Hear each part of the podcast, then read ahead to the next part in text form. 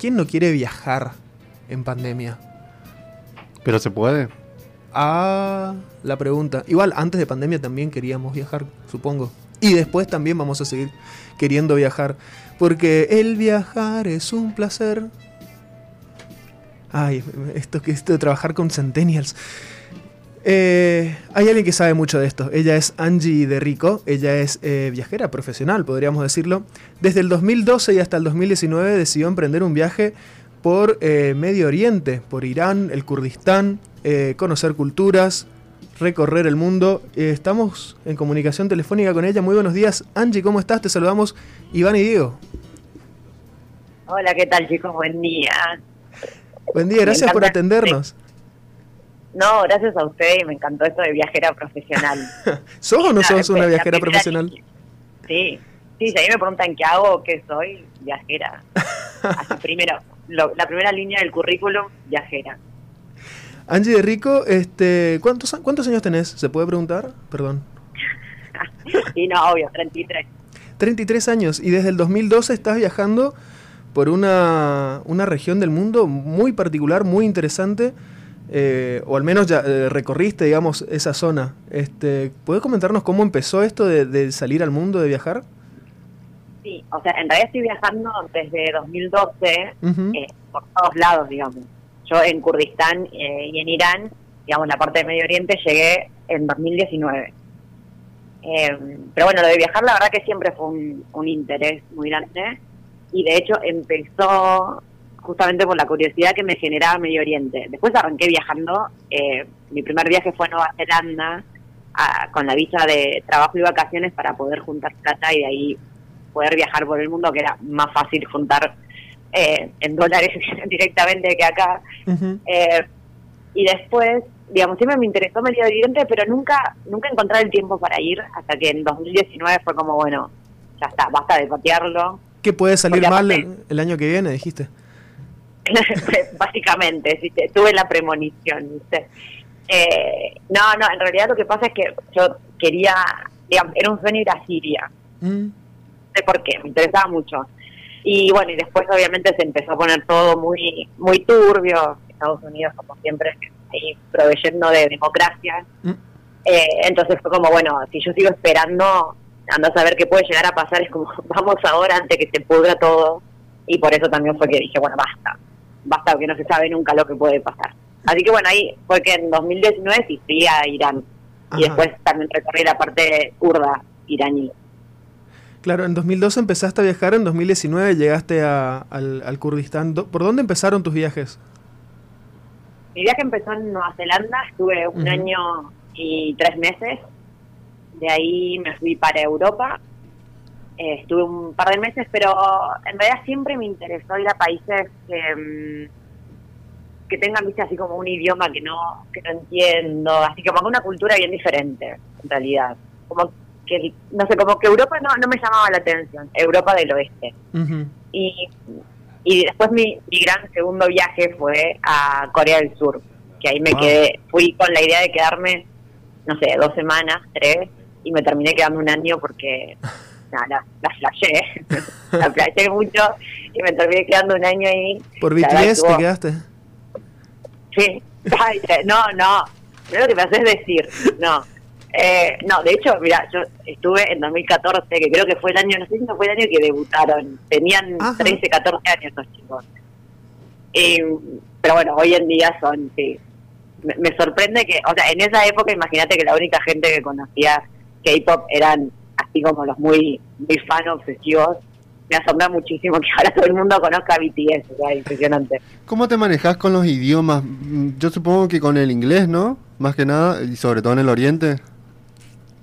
Sí, de hecho, eh, la verdad es que justo hay mucha gente que no se anima a viajar porque porque no saben inglés eh, y les da un poco de inseguridad, pero la verdad es que, por ejemplo, hay países eh, que el inglés no te sirve para nada, de todas formas. Por ejemplo. Porque ellos son los que no hablan inglés.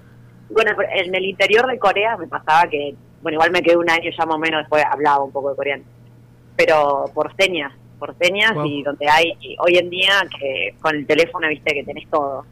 Eh, por ejemplo, en Irán y en Kurdistán hubo un montón de tiempo que era con el Google Translate, viste que vos hablas, eh, tienen la opción de, de voz. Entonces, directamente le daba el teléfono a la persona que hable y después yo leía lo que me traducía y más o menos, pero por señas, básicamente.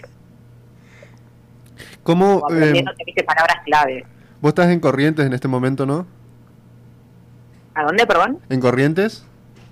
No, en Buenos Aires. Ah, Buenos Aires, perdón. ¿Cuál es, eh, quería consultarte la situación de, de, los viajeros profesionales en general, porque era mi duda, ¿qué pasó en pandemia? Viste que nos, eh, muchos de los países tienen restricciones para moverse, bueno, Europa, Europa no, pero Argentina, por ejemplo, eh, no, se, no pueden ingresar extranjeros. Con las vacunas. ¿Tuvieron que quedarse la mayoría en, diferentes lugares o qué sucedió? Sí, yo creo que depende, sí, depende de dónde estaba. A mí me pasó, a mí me agarró eh, el año pasado en marzo, yo estaba en Nepal. Me tomé el último vuelo que salió de ahí antes de que cerraran todo y llegué acá a Argentina el 20 de marzo, creo. Uh, y después, llegué el día que se cerró todo. Sí, sí, sí, pero fue una locura así corriendo, se empezaban a cancelar todos los vuelos. Em, y después yo, por ejemplo, me quedé acá hasta agosto y ahí como tenía la ciudadanía italiana me pude ir otra vez. Pero también eh, hubo gente que quedó varada en Asia, por ejemplo, o en Europa. Depende lo, también ¿viste? si tenés un pasaporte o no, o, cuál es, o qué clase de visa tenías en el país donde estabas cuando pasó lo que pasó. Eh, hay países que, por ejemplo, no sé, hay gente que quedó en Australia, igual ahora, por ejemplo, están, les dieron visas nuevas de trabajo, es como que depende de dónde, dónde te quedaste lo que pasó. A mí, en particular, eh, si bien yo podía ir a Europa, porque tengo eso, tengo el pasaporte italiano, yo tenía viajes planeados que, que todavía me quedaron, o sea, yo quería volver a la parte de Medio Oriente, quería ir a la parte de los estanes, eh, también a Azerbaiyán, tenía ganas de hacer toda esa zona, pero bueno, obviamente no pude, así no me voy a quejar igual porque pude viajar un poco donde se podía viajar, solo que no era mi, el estilo de viaje que a mí me gusta, a mí me gusta, o sea, las cosas que yo encima disfruto más de los viajes, que es por ejemplo, no sé, viajar a dedo o quedarte en la casa de gente local, eso es también lo que se arruinó muchísimo con, con la pandemia, porque obviamente a la gente le da miedo eh, meter extraños en su casa, ¿no? ¿Viste? No sabes vos cómo actuar, qué sé yo, ¿viste? que el distanciamiento, que esto, que lo otro, es como y va, a tardar tiempo en, recuperarse un poco esa, esa práctica, ¿no? De poder recibir sin de poder recibir a, visitas, a gente sin tener miedo del, virus, básicamente, ¿no? Sí, yo espero que sí. Pero es, depende, depende de tantas cosas. Porque obviamente yo igual vi, yo sigo alguna gente que viaja y he visto gente que está viajando a dedo, que está haciendo couchsurfing, capaz en algunos países como más relajado, depende mucho de la otra persona también. eh, pero así sé que no, que no va a ser lo mismo, como que ahora está, viste, este tema también está súper presente, que es lógico. Claro. Eh, y también, no sé, viste, depende de dónde estés también. Por ejemplo, yo ahora, está, ahora estoy en Buenos Aires porque vine eh, por el tema del libro, pero yo soy de Junín. Eh, y en Junín yo estaba viviendo con, con mis viejos y entonces yo el Junín no hice nada, yo me recontra cuidaba porque obviamente viviendo con mis viejos, es como que bueno, ellos son grandes, los dos arriba de 60, pero no iba a salir a andar eso, conocer gente porque no sabes qué puede pasar. Claro. Entonces también, viste, depende, que yo ahora que estoy en Buenos Aires como que estoy más relajada un poco, porque bueno, estoy yo sola, entonces bueno, un poco más. Dijiste recién que conoces a, varios eh, viajeros. ¿Hay una especie de comunidad? ¿Tiene algún sindicato de viajeros profesionales o, o cómo es eso? que yo sepa, todavía no hay, no hay un sindicato. no, obra social no todavía. no debería. ¿Querés contarnos tus planes? Eh, ¿Qué mapas estás viendo en este momento? Y mi mapa, el que me quedó así que metido en la cabeza, yo quería volver a Irán mm. porque me faltó un montón. Igual yo tuve dos meses, pero me faltó un montón. Eh, y quería volver a la parte iraquí kurda. Eso es como los dos lugares a los que era lo primero en mi lista y después Azerbaiyán. Pero, el, Kurdistán es una, una, zona re tranquila para ir a conocer, ¿no? Eh, depende de dónde. Ah, ah, hay zonas tranquilas del Kurdistán, sí. Eh, pues, o sea, donde estuve yo, yo nunca tuve un lugar más seguro en todos mis años de viaje, como digo. Nunca me sentí más segura que en Irán, sobre todo en Kurdistán. ¿En serio? La parte kurda iraní, pero es impresionante. ¿En qué sentido? que no, te, no tenés miedo de nada. Está, la gente no, no, no existe la mentalidad del delito, no sé, no, sé, no por qué explicar. Es como que yo, eso que estoy siendo mujer, que estoy muy pendiente de muchas cosas todo el tiempo, peligros y qué sé yo. Yo en Irán, en Kurdistán, caminaba sola a las 10, 11 de la noche, no pasa nada, no, no, no existe, no, no, o sea, no, no sé cómo explico, que es impresionante. La verdad que la gente no, no tiene maldad, no, son súper hospitalarios, te invitan todo. Eh, hay una, una cuestión cultural muy de, eh, de recibir al huésped, mm. recibir a un viajero que viene de afuera. Entonces también te invitan todo, no te dejan pagar nada, te llevan de acá para allá, es como, no sé, una locura. pero obviamente, por ejemplo, en la frontera eh, que tenés la parte kurda, Siria, turca, ahí te diría que bueno, no vayas, porque están como en el medio de, la guerra, pero bueno, después en la zona, en la kurda iraní, la verdad que no pasa nada y es eso es súper, súper seguro. Y decime, eh, de, esos países siempre nos llegan este, bueno, muchos cucos, digamos, de, cómo es, cómo, es la situación de la mujer, cómo son los derechos humanos. Eh, vos recorriendo ahí eh, en lugar, y esto que nos decís, que, que la gente es súper hospitalaria, que no hay una conciencia del delito, ¿qué, qué expectativas o, o, con qué imagen te ibas, digamos, y con qué te encontraste? Mira, la verdad es que eh, yo, viste, esto ahora que decías lo del sindicato de los viajeros, que yo, eh. eh, si hay un sindicato, como que estoy en contacto mucho con, con gente que, que viaja de o que hace ese tipo de viajes de conocer, viste, la cultura. Yo lo que puedo leer en las, en las noticias, por ejemplo, de masivas sobre Irán y toda esa zona, obviamente siempre es un desastre, en teoría siempre hay guerra y todo el quilombo. Pero cuando hablas con los viajeros, es como que todo el mundo te cuenta, no, que Irán es el país más seguro del mundo, que la gente es buenísima, que no sé qué. Entonces como que yo tenía las dos ideas en mi cabeza, era como, bueno, a ver, si la gente, la gente que estuvo ahí hmm. está diciendo que todo es tan seguro, entonces esa debe ser la verdad, pero bueno, obviamente tenía que ir a comprobarlo con mis propios ojos. Y lo que me pasó fue que no es solo que hay en Irán ah, es todo muerte y desastre, y después yo fui, y bueno, no era tan muerte y desastre, pero bueno, hay un poco de, no, yo fui y era lo opuesto. Ah, mira. Eso fue a mí lo que más me, o sea, de verdad que yo no es que lo digo en chiste, así como para exagerar, de verdad que es el país más seguro en el que estuve, junto con Corea del Sur, por distintos motivos, o sea, es muy distinto la, la cultura, obvio, pero de verdad que es un país muy seguro, y más allá, como viajero, igual, obviamente viajera, eh, no es lo mismo vivir ahí o sea, las leyes que pueden aplicar y demás, obviamente no es lo mismo a uno que va como turista estar viviendo ahí. O sea, todo esto del tema de las mujeres, por ejemplo, mm. eh, obviamente yo siendo extranjera tenía como libertades, entre comillas, que yo sé que si yo viviese ahí no las tendría siendo mujer, digamos. Sin embargo, eh, es como, a ver, todas las culturas son machistas, el 99% de todas las culturas del mundo son machistas, pero de diferentes formas. Lo que pasa en Irán no tiene nada que ver con lo que pasa acá, más allá que, uy, la mujer está reprimida porque tienen que andar tapadas. Sí, pero después el, el, la violencia machista que existe acá en Argentina, por ejemplo, que te gritan de todo por la calle, que, no sé, salís y te pueden tocar sin que te des cuenta, que, qué yo, las violaciones, todo eso que sabemos, los femicidios, que yo, allá en Irán eso no. Ah, mira. Entonces es como, que yo, está bien, sí, están tapadas con el coso en la cabeza, hay un montón de en, la parte legal, obviamente, hay un montón de leyes que favorecen más a los hombres que a las mujeres, eso sí. Pero bueno, es como que no es, ay, ellos qué terrible con la mujer y acá nosotros no pasa nada. No, acá te pasan un montón de cosas. Claro. tema que son distintas. O sea, no es mejor ni peor, es diferente. Es diferente. Y lo loco de Irán es que igual también, o sea, el, su política cambió todo después de la de la revolución iraní del 79. O sea, antes en Irán si vos ves fotos antes de, eh, de ese año, las mujeres están totalmente, o sea, están polleritas. Súper occidentalizado. Claro, o sea, es, especial, no es que vienen todavía que nunca, no que nunca las mujeres tuvieron libertad, las tenían, después pasó la revolución y qué sé yo, y, y ahora se volvió como para atrás, entre comillas, pero es como, es, es raro lo que pasa ahí. no, es, ¿Y vos heredaste alguna fortuna billonaria o cómo financiás tus viajes? Sabes que sí, cuando tengo un tío, un príncipe africano que aceptaste ese mail? Claro, claro. confiaste. confié y miraba, la viajo por el mundo con mis millones de dólares. Dale, eh, contanos tu secreto.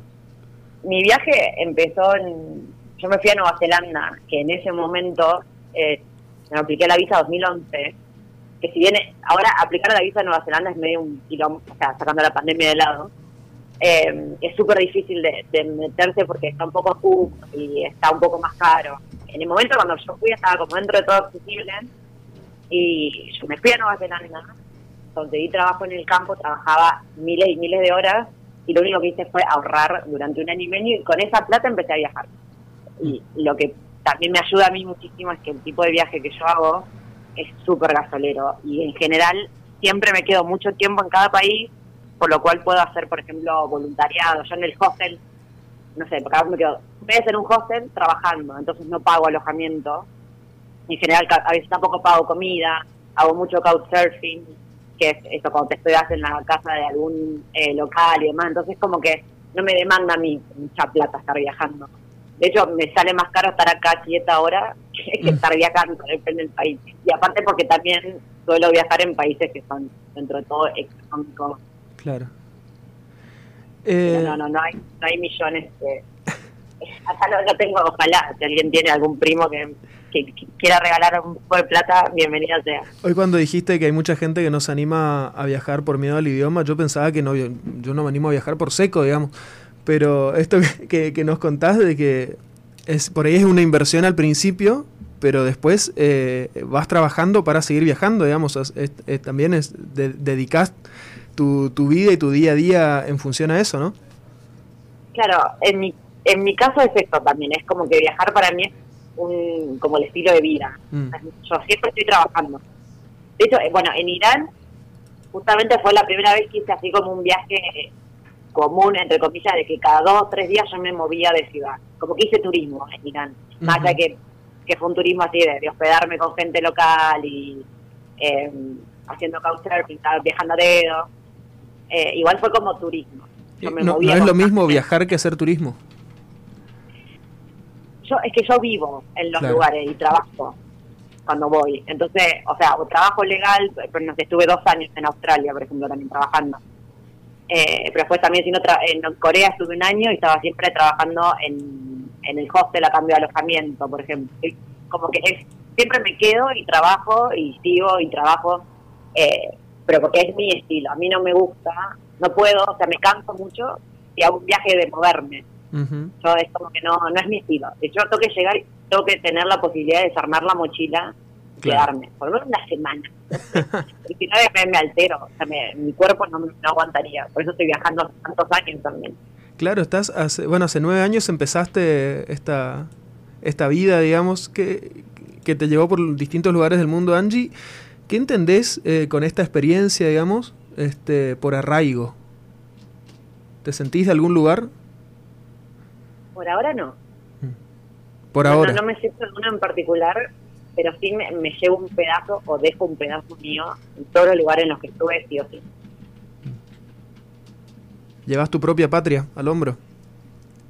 Sí, es, es, difícil explicar también, pero siempre, siempre se lleva un poco y te deja bien. Estás escribiendo tu primer libro, va a ser este, ¿y dónde están? Supongo que tiene que ver con, con, esta región del mundo por la que, la que anduviste. ¿Para cuándo está, ya, está lanzado el libro? ¿Dónde se lo puede conseguir? ¿Dónde te podemos encontrar? Sí, el libro ya está, lo recibí de imprenta la semana pasada, así que estoy, la gente que, que, compró, ya se compró el libro en preventa, gracias a esa, a esa venta pude de hecho financiar el, eh, la impresión del libro, así que el libro ya está, lo pueden encontrar en, en mi página, en mi blog, que es eh, titinroundtheworld.com. Titin Round the World, así también te podemos encontrar en, en Instagram. ¿En qué otras redes sociales estás? Sí, estoy en. No, ahora básicamente en Instagram. Y tengo un podcast que se llama Historias que Molestan. Ah, sí. Ahí está. ¿Tenés un canal para subirlo? Porque tenemos el de la Mega, este, muy receptivo si querés. Igual este, esta nota va a estar, va a estar ahí en, Spotify también para compartirla. Y Angie, un placer, la verdad que recorrimos un poco el mundo a través de, de, escucharte y, ahora queremos, queremos hacerlo también por nuestra cuenta. Muchas gracias por, por inspirar a tanta gente también eh, a animarse. Muchas gracias. Ay, no, gracias a ustedes por la invitación. Dale, te mandamos un abrazo grande y bueno, a seguir entonces el, libro y este titin, titinroundtheworld.com, esa es tu página, ¿no? Sí, Dale. perfecto, Round the World. Un abrazo grande, Angie, muchísimas gracias por, por contactarte, por atendernos hoy. A ustedes, abrazo. Ahí estaba Angie de Rico, entonces, viajera profesional. Eh, pueden encontrarla como Titin Round the World en Instagram y titinroundtheworld.com es su página web y también hay hacer la precompra de su libro si les interesa. ¿Y dónde están? ¿Y dónde están? Aquí están, en la Mega 981.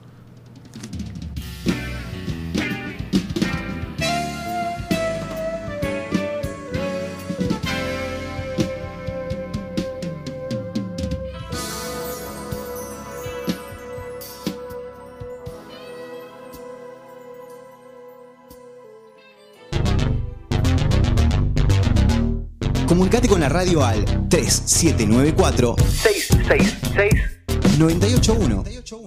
Somos Mega 98.1.